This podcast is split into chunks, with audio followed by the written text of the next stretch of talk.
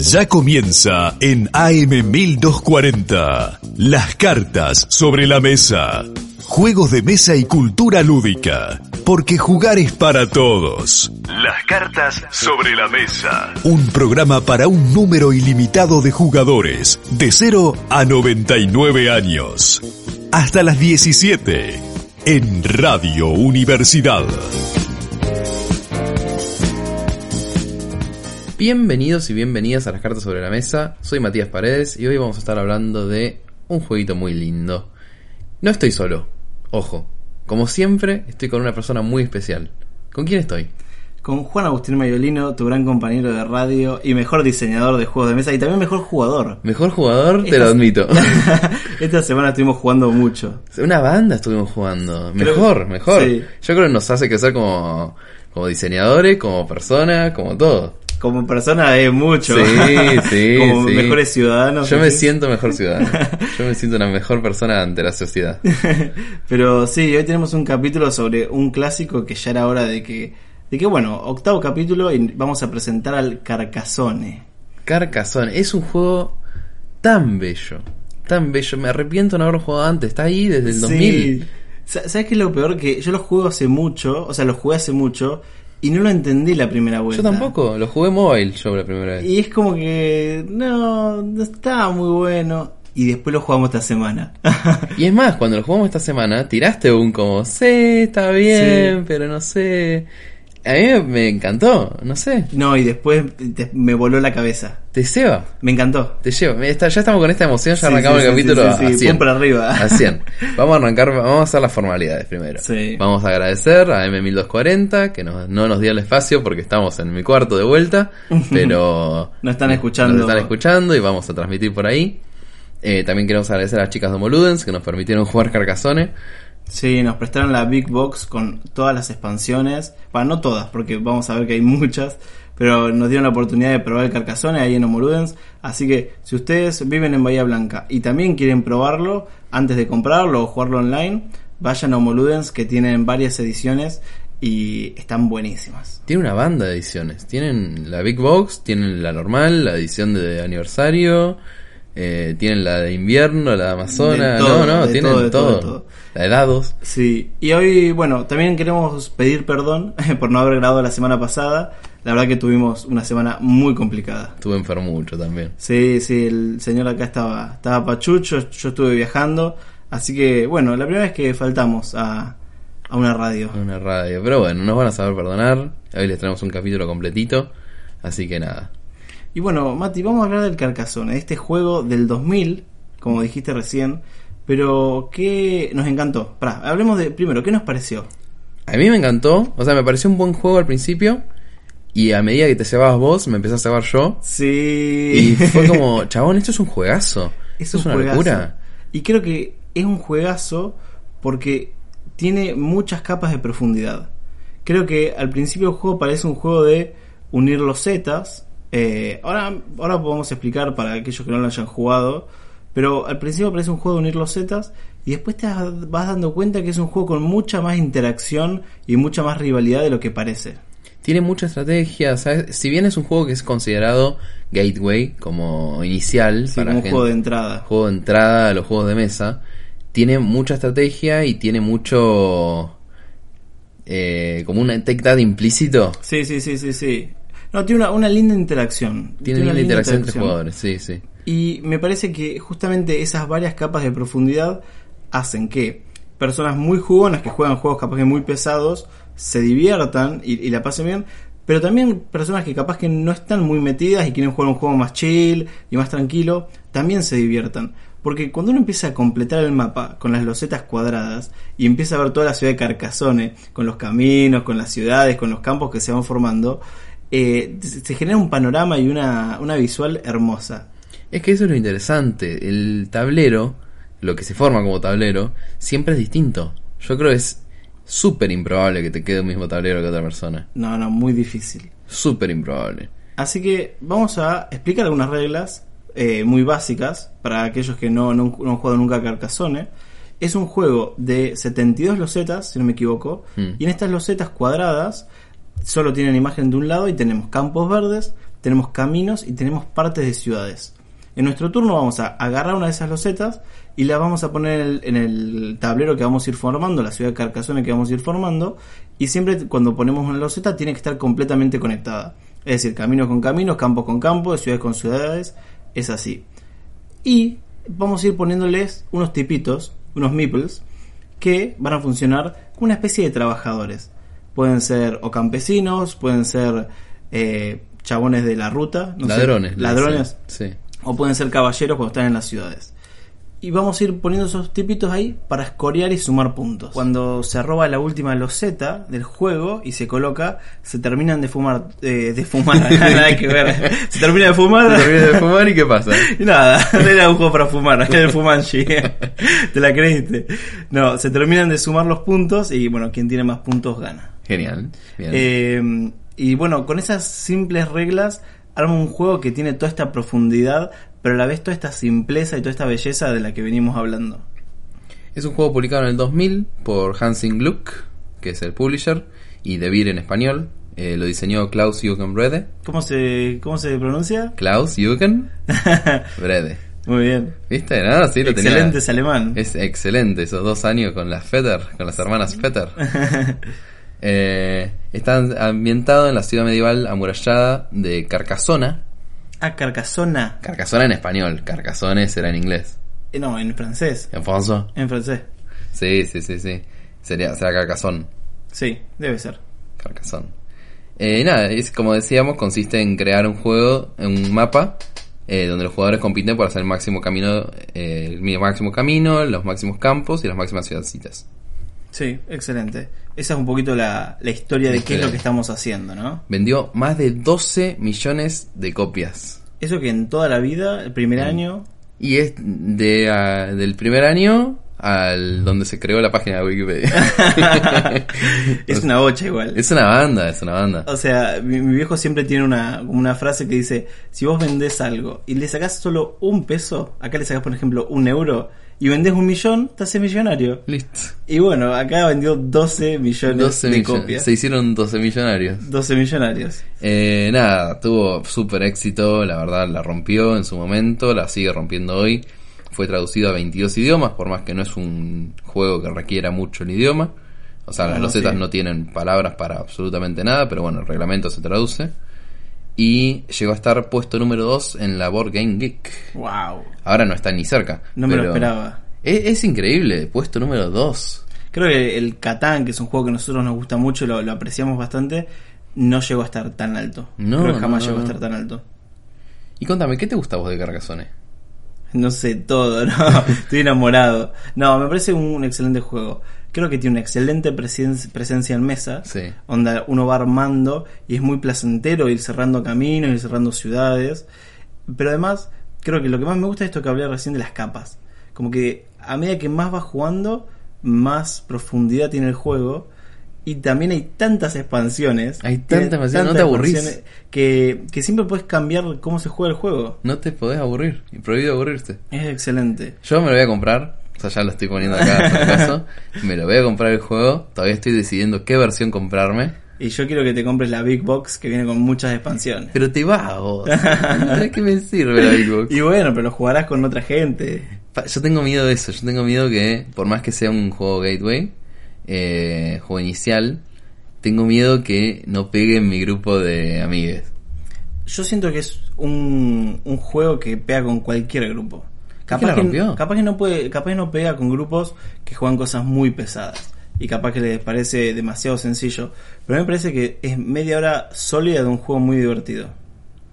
Yo te tengo una primicia. Sí, ¿Viste el Meeple? sí, Ya hablamos de lo que es un Meeple, es una personita de madera, de plástico. bien. Esa personita no existía antes del Carcassonne.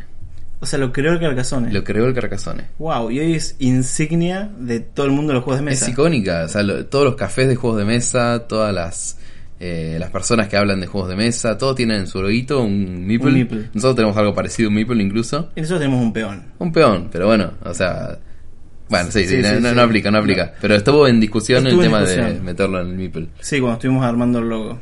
No existía antes de Carcassonne, lo creó el señor Seiden Stuka, ¿Qué fue? ¿El diseñador del juego? No, ese Eh, fue sea, el perdón. creador de tokens. El dise- Ah, ahí está. A pedido de Bernd Brunhofer, que es el fundador de Hansing Gluck. La que es el- editorial. claro, la editorial de Carcassonne. En su momento se llamaban seguidores, hoy se siguen llamando seguidores, pero eh, recién en América, en el 2000, se les puso el nombre de Meeples. Está bien. Está bien. Nadie dice seguidores, followers. No, no, no. Todos hablan de meeples o nosotros le decimos chaboncines. Chaboncito, claro. Alison Hansel le puso el nombre porque era tipo My People. My people, ah, wow, eso no lo sabía. ¿Viste? Siempre se sabe algo nuevo. Siempre se aprende algo nuevo. ¿Puedo conseguir trabajo sabiendo eso? Sí, Bien. cómo no. Ahora cuando vas a Suiza, enseguida con eso. Eh, yo te tengo también algo, un datazo relacionado a esto, que vos hablaste de en 2000 salió el Carcassonne, bien, pero esa es la primera edición. Más adelante salió una segunda edición que, que, soluciona unas reglas y acomoda un par de cosas también de la iconografía. Mm. Y más adelante sale una tercera edición, que es la que se vende hoy en día. Y también hay una edición aniversario que es esta tercera edición, que cambia algo muy pequeño, que es los nombres de las personas. Eh, recién estábamos hablando de cuando el Meeple lo poníamos en el campo, era un campesino, cuando el Meeple lo ponías en una ciudad, era un caballero, un knight, y cuando lo ponías en la, en la ruta, era un ladrón. Sí. Y también cuando lo ponías en la abadía, porque hay una carta que es de una abadía, eh, se hizo un monje. Pero en la tercera edición se le da nombre femenino a todas estas personitas.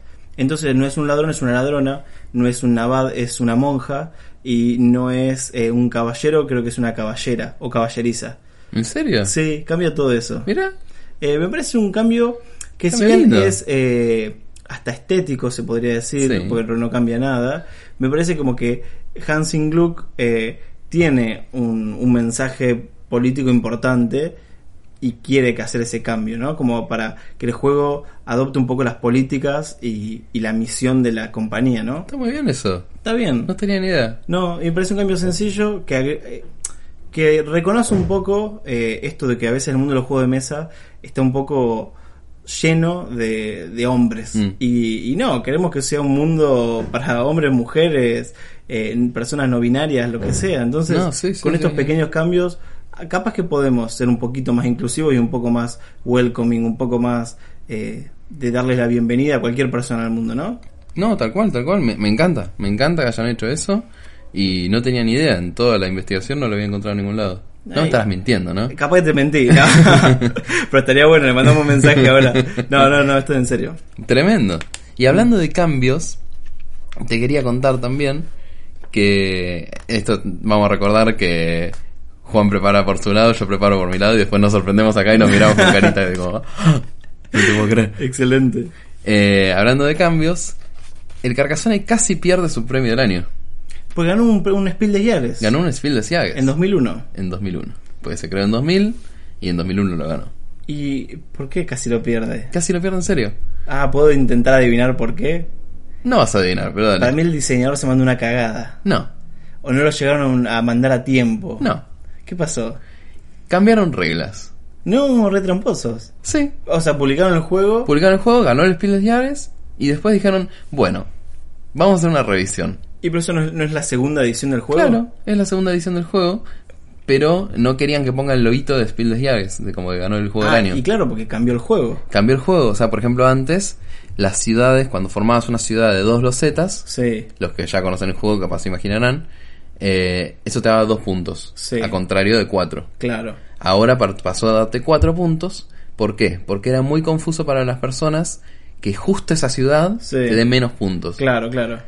Que nosotros capaz incluso lo- en, como regla de casa lo jugamos con dos puntos eso. Sí. Pero en torneos ahora da cuatro puntos. Da cuatro puntos, esa es la regla oficial. Esa es la regla oficial. Y eso es lo que cambió en la segunda edición. Eso es lo que cambió en la segunda edición. ¿Y qué se armó quilombo? Se armó quilombo, mucha gente empezó a decir piña, me "Hubo imagino a, piña". a Jürgen ahí cagando a piñas al logo de Spiel de Jahres. Mucha gente empezó a decir como no, es otro juego, ahora me cambia todo, tengo que cambiar la estrategia. Bueno, y también cambiaron los farmers.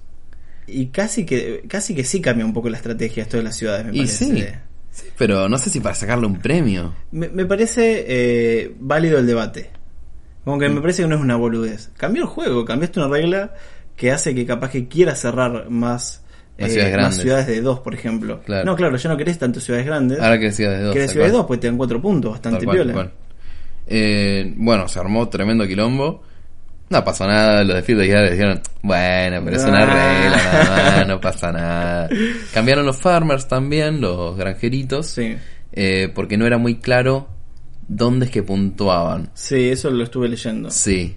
Es muy extraño también, a mí es lo que creo lo que más me cuesta todavía ver el tema de los farmers, pero nada, lo hicieron un poquito más entendible como para porque entendieron su puesto de juego introductorio, como quién juega Carcassonne, la gente que no es sabida de los juegos de mesa. Yo lo, lo que estuve leyendo en cuanto a los farmers, que no sé si esto lo introdujeron en la segunda edición o en la tercera, que es que no te lo explican en las reglas básicas, Mm. sino como que es una regla avanzada. Jugaste las reglas básicas con los caballeros, con el abad, con todo eso, y querés un poquito más, te enseñamos los farmers. Ah, mira. Es parte del juego base y hoy es parte de las reglas de los torneos. En los torneos se juega con eso, pero te lo explica como regla avanzada. Es que es clave, o sea, te suma una banda de Sí, puntos. es una bocha y es una linda estrategia. Sí. Me gusta porque es un tipito que lo tenés que dejar ahí hasta el final del juego.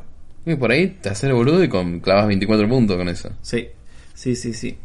Eh, pero así como el Carcassonne vendió mucho, el tipo, este Jürgen, dijo, yo no soy ningún boludo, a mí me gusta la tarasca, y sacó muchas expansiones. ¿Cuántas son muchas expansiones? Bueno, sacó 10 expansiones que salieron para la primera edición y para la segunda o la tercera. No, creo que para la tercera salieron de vuelta porque la tercera también cambia la gráfica. Entonces salieron con la gráfica de la primera edición y la gráfica de la tercera edición. 10 expansiones grandes. Mm, Y más de 20 mini expansiones. qué locura, qué locura. Es una banda. Es una bocha. Eh, las 10 expansiones no las hemos jugado todas.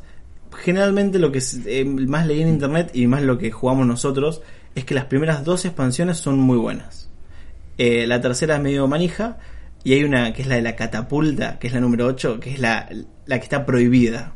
¿Por qué? Porque a nadie le gusta la, la de la catapulta. Y a nosotros no nos gustó la catapulta en los dados. Claro. Bueno, ¿qué hace la catapulta? El, el Carcassonne es un super juego de losetas, estrategia, ir poniendo cosas.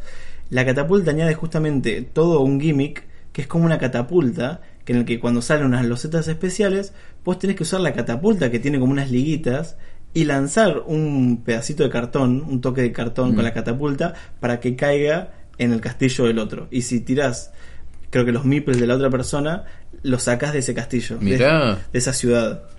Loco. Pero claro, a nadie le gusta porque... Le agrega Dexterity a un juego de estrategia. Exacto, exacto. Y ahí capaz que está medio errado. Pero bueno, es una expansión, o sea que no pasa nada. No, el chabón se puso a probar cosas. Dijo, tengo un juego, si armo otro no me lo van a comprar, vamos Tal a hacer cual. esto. Eh, igual ya vamos a hablar de otros carcazones. Otros carcasas. Yo tengo preparados los cinco. No me podrás creer los cinco carcasones que tengo preparados. Ahora quiero escucharlos. Pero hablemos de la primera expansión, porque la jugamos.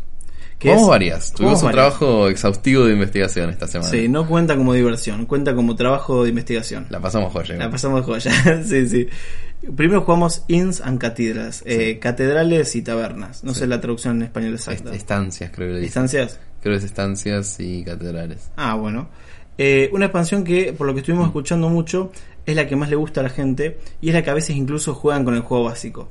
Ya jugamos con Seba, por ejemplo, un amigo acá de Bahía, que ya no juega el juego básico, sino que siempre lo juega con eh, la expansión de Inns and Cathedrals.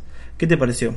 A mí me gustó mucho. Creo que le suma mucho el tema de como un push your luck en las catedrales. Sí, sí, es, sí. es una ciudad enorme, pero si la completaste al doble de puntos. No, el triple. ¿El triple de puntos? O sea, claro, cada, Nunca completé una ciudad. no, cada, cada, eh, cada loseta de Loseta ahora ciudad-. Eso. Tal cual.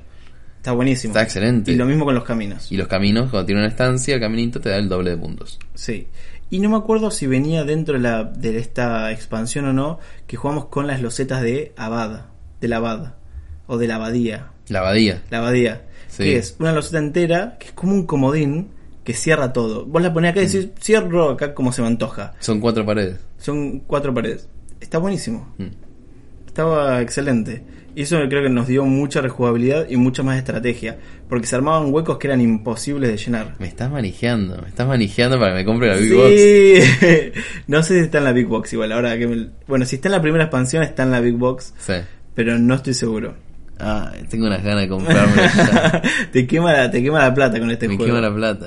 Eh, y jugamos la segunda expansión que se llama Traders and Builders. Es la segunda expansión, eh, Builder como constructores y mercaderes. Después hay que buscar bien la traducción exacta. Pero esta añadió un, un constructor que lo podíamos poner en las ciudades y nos daba turnos extras. Ah, ese es buenísimo. Estaba buenísimo, y aceleró mucho el juego, lo hizo muy interesante. Y los mercaderes, que estaban más o menos, que eran unas losetas que cuando cerrabas una ciudad te podías ganar unos recursos, que eran eh, barriles de birra, eh, no sé qué más, Trigo. y, trigo y bufandas. Que en realidad son, son seda, pero eran bufandas. Hacía fre- estaba fresco en Estaba Carcassonne. fresco en Carcassonne. Así que... Hay una edición de invierno de Carcassonne. Sí. Eh, así que excelentes expansiones. Y jugamos una tercera y ya es la última que vamos a mencionar, que es la del dragón, la princesa y el hada. Bueno, no ¿Qué- es como la canción de Rata Blanca, no, no es, no es buena, porque nada, no la pasamos muy ¿Qué bien. opinas del Meeple de dragón? Muy fálico. Muy fálico.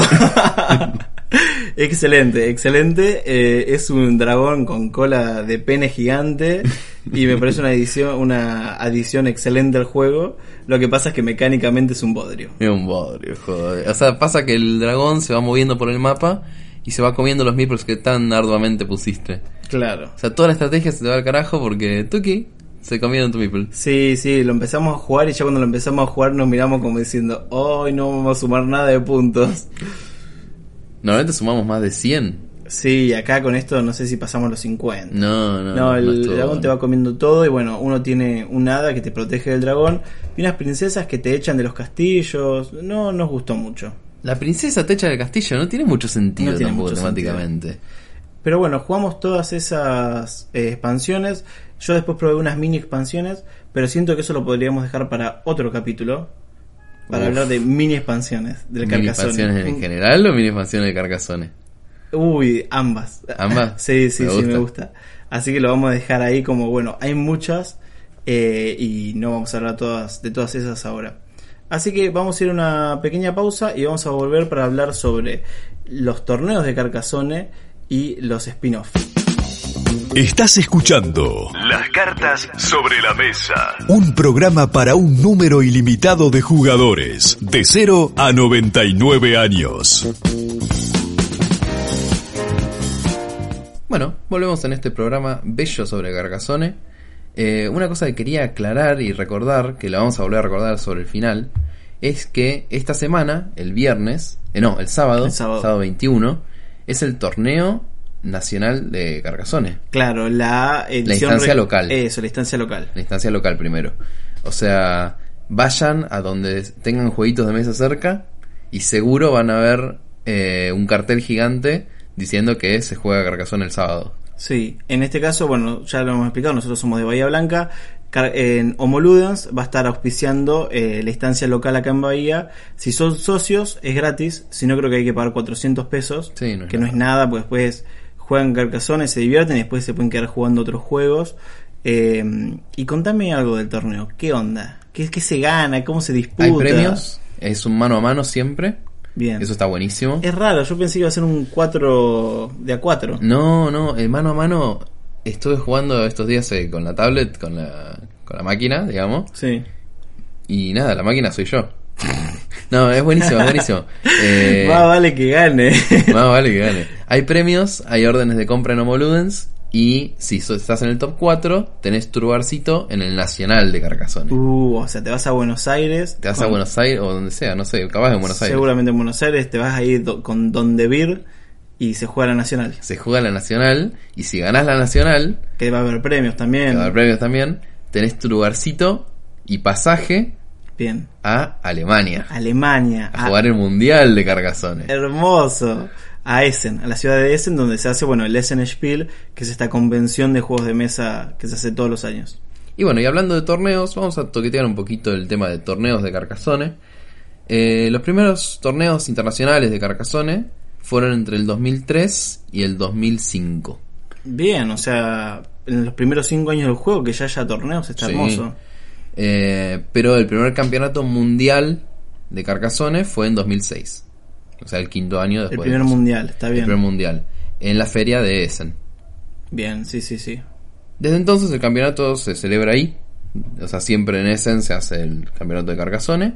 Menos el quinto que se hizo en Herne por alguna razón. ¿También Alemania? También Alemania, Ajá. si no me equivoco. No conozco. Y la edición de 2020 que se canceló por un bichito que andaba dando vueltas. Sí, hincha pelota. Eh, como se canceló el campeonato del 2020, la comunidad catalana, que tendrá que ver la comunidad catalana, pero bueno, la comunidad catalana, Pero eh, amaban el Catán. Ah, el que hablaba del Catán también. Amaban el Carcassonne. nada, hicieron un campeonato mundial online por equipos y se jugó eh, por Board Game Arena. Por equipos, me gusta eso. Mm. Después se jugó una versión online en 2021, eh, pero ya con el apoyo de Hansing Luke. Bien, O sea, ya diciendo, bueno, esto es oficial. está perfecto. Hasta ahora, o sea, el último campeón es Japón, porque es por equipos y por país, Ok. no, no por nombre. ¿Y Argentina cómo le ha ido? No, no. No, no se habla de eso. No, no, la verdad no tiene premios Argentina, no está ni no está en los rankings. ¿Ha ido? ¿Ha- ha- ¿Han habido argentinos que han ido a jugar? Yo me la juego que sí. La Yo- verdad no hice toda la lista de los participantes, pero Claro, pero alguna vez capaz que alguno fue. yo quiero pensar que sí. Estaría bueno. Y si no, vamos a ser los primeros. Vamos a ser los primeros. Eh, yo quería hacer una mención especial al Ralph Kerfurt, que es fue el primer campeón sí. En, 2000, o- en 2006, en 2008, en 2009 y en 2010. No. Una máquina del Carcassonne. Tetracampeón. Tetracampeón del El Carcassonne. chabón sueña con las losetas. Sí, sueña sí, en sí, camino. es un meeple. Es un meeple. Y a este muchacho lo conoces. Mentira. No lo conoces personalmente. Ah, me volvía loco. pero me volvía loco. Que diseñó algo. Dice- Es diseñador de juegos. ¿Y diseñó algo que, que me gusta? Sí. Uy, ¿cómo se llama? Ralph Kerfurt, ¿De dónde es? Alemania. Ay, eh, ¿diseñó el pico pico el gusanito? No. Ah, no Ese sé. creo que es. eh, No, es de eh, Canitzia. no, ah, sí, es de es de de. Es. Eh, no, diseñó los Exit. ah, los muy juegos de bien, escape Exit. muy bien. Está muy bien. Está muy bien. Co-diseñador de Exit. Me encanta, me encanta. No, pero una persona conocida que haya Sí. sido campeón de Carcassonne cuatro veces. Está rodeado de juegos de mesa el tipo. Sí, le encanta. Eh, los juegos Exit, para los que no, no los conocen, son unos juegos que son como una especie de sala de escape en un juego. Vos tenés que abrirlo y empezar a intentar resolver los desafíos que te propone el juego, los acertijos, y al final se gana cuando escapás y salís de algún lado. Puede Están ser muy un- sí, una cabaña misteriosa, un hospital, no sé, hay de todo. Están muy muy buenos. Y nada, eso es básicamente lo que fue Torneos de Carcassonne. Yo les traje una lista chiquitita también de spin-offs o como reversiones del juego. Manca, antes que hablemos de eso, ¿vamos a ir a competir? Sí. Vamos, vamos a ir a un Boludens a competir, a defender el honor de las cartas sobre la mesa. Sí. Nos van a partir al medio. Sí. Bueno. No, Eh. sí, pero vamos a ir. Es para pasarla bien, para jugar Carcassonne, que estamos re manijas todavía. Sí, sí, sí. Y si ganamos una orden de compra, que son los premios, Sí. bienvenida sea. Yo creo que vamos con toda la onda de ir a jugar. Y vamos a pasarla bien y vamos a divertirnos. Si ganamos, genial. Y si no, no pasa nada. Es una orden de compra. sí, sí, sí. Está sí. re bien. No, no, está buenísimo. O sea, el primer premio creo que son 10 lucas. Es una bocha. Es una banda. Te compras el Carcassonne. Te com- obviamente me compro Carcassonne. Capaz estoy mintiendo, capaz son 5, pero... Sí, vamos a ir a jugar. Eh, los que nos están escuchando, vayan a jugar. Va a ser un evento bastante familiero, donde va a haber competencia, pero va a haber buena onda. No va a haber como Sí. esa competencia insana. Si es la primera vez que van a jugar, ju- vayan igual que les enseñamos el juego. Va a ser divertido. No, eh, no se vuelvan locos de- de- pensando que tienen que ser los mejores para ir a jugar. Vayan a divertirse. Sí, no- nos van a romper la cabeza, pero vamos igual. Sí, sí, sí, sí. Y bueno, ahora sí, vamos a hablar de los spin-offs. Tengo 5 cortitos. El primero, vamos a arrancar picante, es el Ark, The Ark of the Covenant. Ok, ¿por qué eso me suena? Porque es una reliquia. Una Ah. reliquia religiosa. Ah, ahí está, por eso. Tenés que llevar la reliquia religiosa entre las cities, entre las ciudades. Y está basado en el Antiguo Testamento. No, re religioso. Te agrega una ficha de único uso que se llama el profeta. Oh, hermoso. Vos lo pones el profeta y te duplica los puntos de la ciudad. Mirá. ¿Y cómo es la ficha? Es tipo un meeple. Uy, no la busqué. Ah, debe ser tipo un meeple o una fichita redonda. Un Jesucristo. un Jesucristo. el de el Cristo Redentor de Brasil, pero. Eso me pareció re loco. Que esté un Bien. juego de Carcassonne basado en el Antiguo Testamento. sí, muy loco. Como se la jugaron ahí. Falta el de Nuevo Testamento. Falta del nuevo. Pero escúchame, ¿qué onda los spin-off? ¿Yo los puedo combinar con mi juego base? Que yo sepa, no. No, creo que no. Creo que justamente por eso es un spin-off y no una expansión. Incluso creo que muchos de los spin-off tienen eh, sus correspondientes expansiones. Claro, sí, sí, sí. Bueno, hemos jugado eh, la del Mar del Sur, Sí, Mares del Sur. Mares del Sur, eh, que es una linda expansión, una lin- lindo spin-off, sería, ¿no? Sí, un sí, sí. lindo juego standalone. Muchos anglicismos hoy también. Siempre. Pero nada, o sea, como que se pueden jugar sin la necesidad del juego base al lado, Claro, está perfecto. sin tener que mezclar las fichitas. ¿Qué, qué te pareció el de los Mares del Sur? Eh, Sí, ahora que eh, aprendí a jugar Carcassonne básico, siento que el, el Mares del Sur no me gustó tanto. Y también leímos las reglas y creo que lo jugamos medio mal. Sí, Entonces, sí, como sí, que en un momento mal. creo que arruinamos un tipo de puntuación y era como, uh, nos equivocamos. no, me gustó más el base. Me Sí. gustó mucho más el base. Bien, bien. Pero lo, lo banco. Sí. Lo banco igual. Después, bueno, otro que jugamos que es mi primer Carcassonne. o los chicos de Carcassonne o Carcassonne Junior. Nosotros jugamos eso, obviamente, por razones Eh, científicas. Sí, sí, sí, por cuestiones periodísticas. Sí, sí, sí. No es que disfrutemos jugar juegos de niños. Estuvo re bueno. re divertido porque todas las losetas encajan. Encajan re bien y es re tarado todo. Tiene todo camino para todos lados. Sí, y vos sí. ponés una ficha y sí, te festeja. no se lo vamos a recomendar, pero creo que es un lindo juego para jugar con, con niños menores a 6 años. Es una versión súper cortita y linda, que jugamos más orientada para lo- los nenitos, los feque. Eh, los meeples son enormes y el gameplay de posicionar los meeples ya no es tan estratégico, es mucho más nabo. Sí, sí, sí, O sea, es literalmente si ves un meeple de ese color y el camino está cerrado, pones el meeple. tal cual. Super nabo, super lindo, el primero en llenar su, en vaciarse los meeples, termina el juego. Después está el Carcassonne, Ah, excelente juego de palabras. excelente juego de palabra, que sería el juego de cartas de Carcassonne. Es un set collecting, drafting abierto. Estos términos los tiramos así como si nos entendieran. Sí, y si sí. nos entienden, joya. Es el objetivo de la radio y el objetivo de todo lo que hacemos para que sepan estos términos. Set collecting es ir juntando cartas de un cierto tipo y según cuántas tengas de cada tipo, más puntos. Y drafting abierto es tomar una cosa, una cosa así amplio, en este caso son cartas, eh, de una pileta pública. Una pileta una pileta pública, un- Sí, sí, sí. una montaña pública, no sé. Un grupo de cartas. grupo de cartas que está en el medio. Exacto. Eh, bueno, esto básicamente me hizo acordar mucho al coloreto, porque básicamente vas poniendo cartas en una fila Sí. y vos podés o llevarte la fila para escorear esos puntos o empezar a poner más cartas para que sumen más puntos. Está bien, similar al coloreto. Es similar al coloreto, pero sin la mecánica copada que nos gusta el coloreto. Bien. No sé, esto suena interesante. Pero bueno, Carcassonne, alta nada. sí, sí. Después está el Carcassonne, el juego de dados, que es un juego que jugamos nosotros en nuestras vacaciones de Tandil. Eh, yo gané con una combinación de dados imposible. Imposible. A Saqué ver, las nueve catapultas. Claro, ¿qué, qué sucede en este juego? Este juego eh, consiste en nueve dados no- donde tirás los dados y después vas uniendo los pedazos de ciudades para armar una ciudad y vas sumando puntos. Pero todos los dados, que son dados de 6, una de sus caras tiene una catapulta. Si vos tirás las nueve catapultas, ganás el juego. ¿Y pueden creer que Mati tuvo tanto jete que sacó las nueve catapultas y, y terminó el juego? ¿Y gané? ¿Listo? Y ganaste. Después jugamos uno bien. Pero bueno, tiene esa regla que yo creo que a nivel diseño no está muy buena.